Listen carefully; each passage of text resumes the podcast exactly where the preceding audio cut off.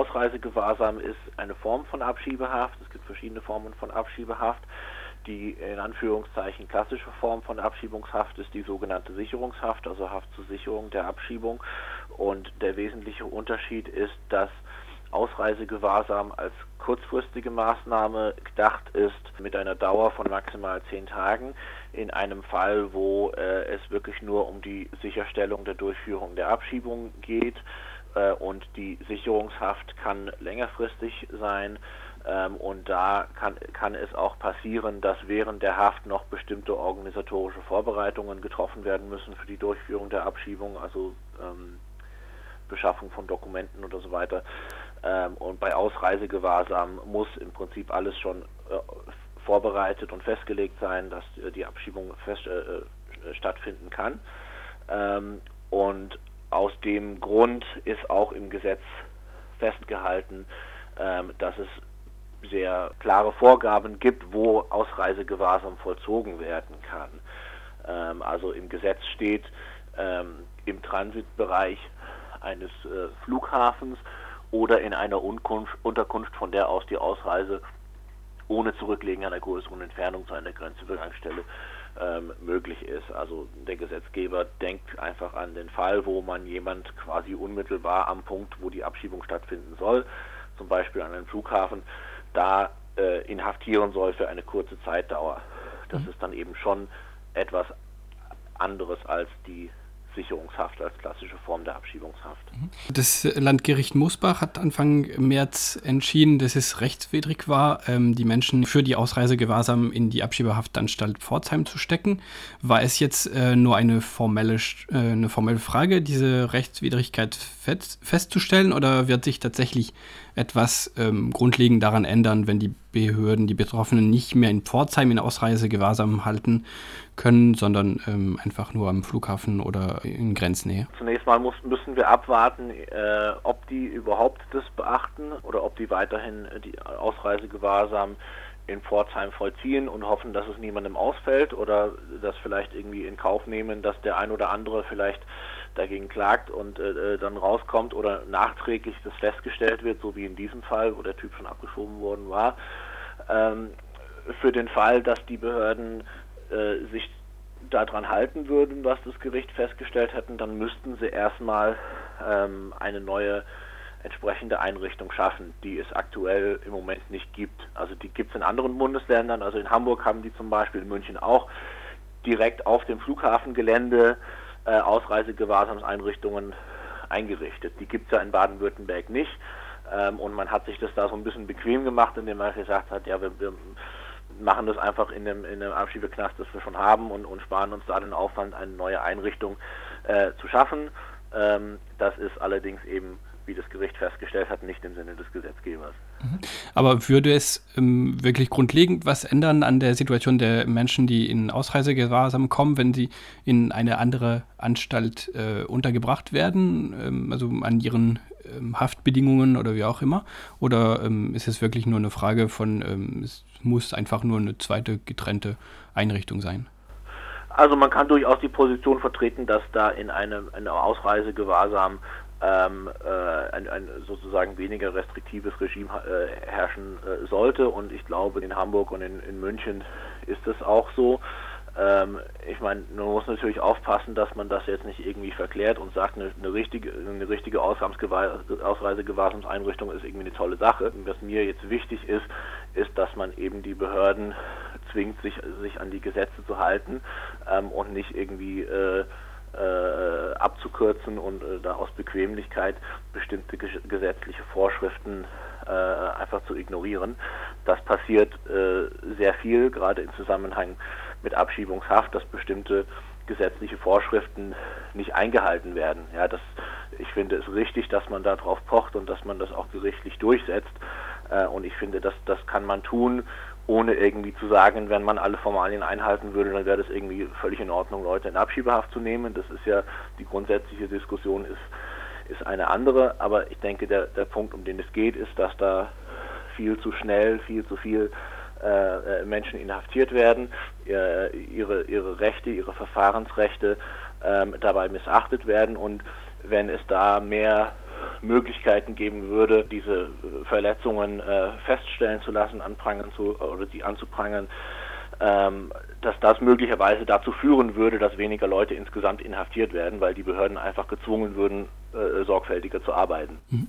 Welche andere ähm, Rechtsverstöße habt ihr ähm, festgestellt in Baden-Württemberg in Bezug auf ähm, Abschiebungshaft oder Ausreisegewahrsam oder allgemein im äh, Sinne von ähm, Rechtsverstöße rund um die Verfahren von ähm, Asylbewerberinnen oder Ausländerinnen? Also es, es, gibt, es gibt einige Fälle, in denen ähm, auch Personen, die in der Sicherungshaft sind, also die klassische Form von Abschiebungshaft, nicht Ausreisegewahrsam, wo eben festgestellt wurde, dass die Inhaftierung rechtswidrig war, ähm, weil also es gibt eine ganze, eine ganze Reihe von, von Verstößen, die da immer wieder mal vorkommen im Verfahren. Da kann es eben sein, dass äh, das Gericht nicht sorgfältig geprüft hat, dass die Person tatsächlich ausreisepflichtig war, dass sie über alle Mitwirkungspflichten belehrt wurden, ähm, dass vielleicht der Anwalt nicht äh, die Möglichkeit hatte, an der Haftanhörung teilzunehmen. Ähm, also es gibt verschiedene Sachen, die immer wieder vorkommen. Ähm, das wissen wir so aus der bundesweiten Erfahrung und wir wissen das punktuell auch aus einzelnen Fällen in Baden-Württemberg.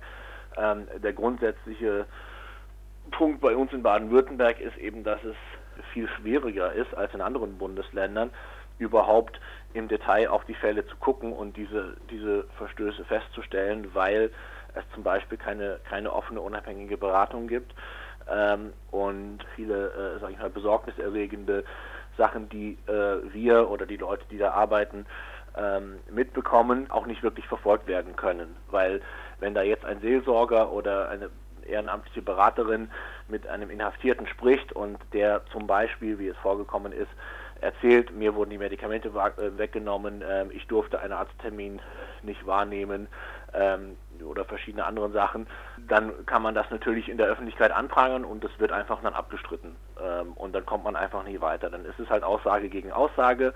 Die Behörden stellen sich auf den Standpunkt, alles ist in Ordnung. Wer zum Arzt äh, äh, muss, der kann zum Arzt. Wer Medikamente braucht, kriegt Medikamente. Wer Beratung braucht, kriegt Beratung. Alles ist super und wer was anderes behauptet, lügt. Ähm, und das ist halt der Punkt, an dem wir dann eben, eben hängen. Und deswegen finde ich das auch sehr wichtig, dass wir hier einen Punkt haben, wo das wirklich von einem Gericht festgestellt wurde im Nachhinein. Und das ist für mich ein Beleg da, dafür, dass es wirklich wichtig ist, äh, dass es da Transparenz gibt, ähm, dass es die Möglichkeit gibt, von, dass Leute von außen die Menschen da beraten, auch die Bedingungen untersuchen können, weil wir haben jetzt eben einen Rechtsverstoß äh, durch ein Gericht äh, festgestellt bekommen und dann stellt sich natürlich für mich die Frage, wie viel da jetzt unentdeckt geblieben ist angesichts der Tatsache, dass es leider äh, äh, die Ausnahme ist, dass ein Inhaftierter die Möglichkeit hatte, dass da seine Umstände da von einem Anwalt geprüft wurden und ein Rechtsverstoß festgestellt wurde. Mhm. Steht dem Kläger in diesem Fall irgendeine Art von Entschädigung zu? Grundsätzlich müsste das der Fall sein. Es ist so, dass das Gericht äh, in dem Fall in der Entscheidung leider äh, in Anführungszeichen vergessen hat, festzustellen, dass äh, der, äh, der Kläger in seinen Rechten verletzt wurden. Äh, das wurde beantragt von dem Anwalt. Ähm, die haben das nicht reingeschrieben. Er hat es dann auch nochmal beantragt, dass die das machen. Ich hoffe, die werden das machen. Dann wäre es eben so, dass die Person für die Zeit, wo er rechtswidrig in Haft war, dass er eine Haftentschädigung äh, bekommen kann. Das ist allerdings äh, ein sehr geringer Betrag. Ähm, was äh, vielleicht mehr Bedeutung hat, äh, ist, dass ähm, wenn eine solche Person, die rechtswidrig inhaftiert war, irgendwann in der Zukunft wieder nach Deutschland einreisen möchte, dass äh, äh er dann nicht mehr gezwungen wäre, die Kosten der Abschiebungshaft zu begleichen, um wieder einreisen zu können. Das ist ja, äh, ja kann ja durchaus eine erhebliche Hürde sein. Ähm, und diese Hürde würde dann wenigstens wegfallen. Ich bin jetzt allerdings in dem konkreten Fall, weil die Person schon nach Afghanistan abgeschoben worden ist, weiß ich jetzt auch gar nicht, ob da überhaupt noch Kontakt zu dem bestellt, um, um ihm da diese Haftentschädigung, die er da kriegen würde, auch zukommen zu lassen. Auch das ist natürlich ein Problem. Wenn die Rechtsverstöße erst einige Monate später festgestellt wurden, ähm, nachdem die Person schon längst abgeschoben worden ist, dann stellt sich natürlich auch die Frage, ob die Person selber direkt irgendwie das mitbekommt oder äh, davon profitieren kann. Wenn ich richtig verstanden habe, wäre ähm, wahrscheinlich eine eurer ersten Forderungen, ähm, um diese Rechtsverstöße überhaupt feststellen zu können in Baden-Württemberg, ähm, erstmal, dass es eine offene, unabhängige Beratung gibt im Abschiebeknast Pforzheim. Genau, definitiv. Ähm, das ist eine Sache, die in äh, vielen anderen, wenn nicht sogar allen anderen Bundesländern, wo es Abschiebehaft gibt, ähm, äh, schon existiert. Also das ist jetzt keine, keine utopische Forderung, äh, wenn das in Bayern und Niedersachsen und Nordrhein-Westfalen und äh, woanders schon praktiziert wird, ähm, äh, finde ich, dass man das in Baden-Württemberg auf jeden Fall auch ähm, machen könnte. Es gibt ja Menschen, die bereitstehen, um diese Aufgabe zu übernehmen, diese Aufgabe jetzt schon versuchen zu übernehmen unter erschwerten Bedingungen, weil sie immer nur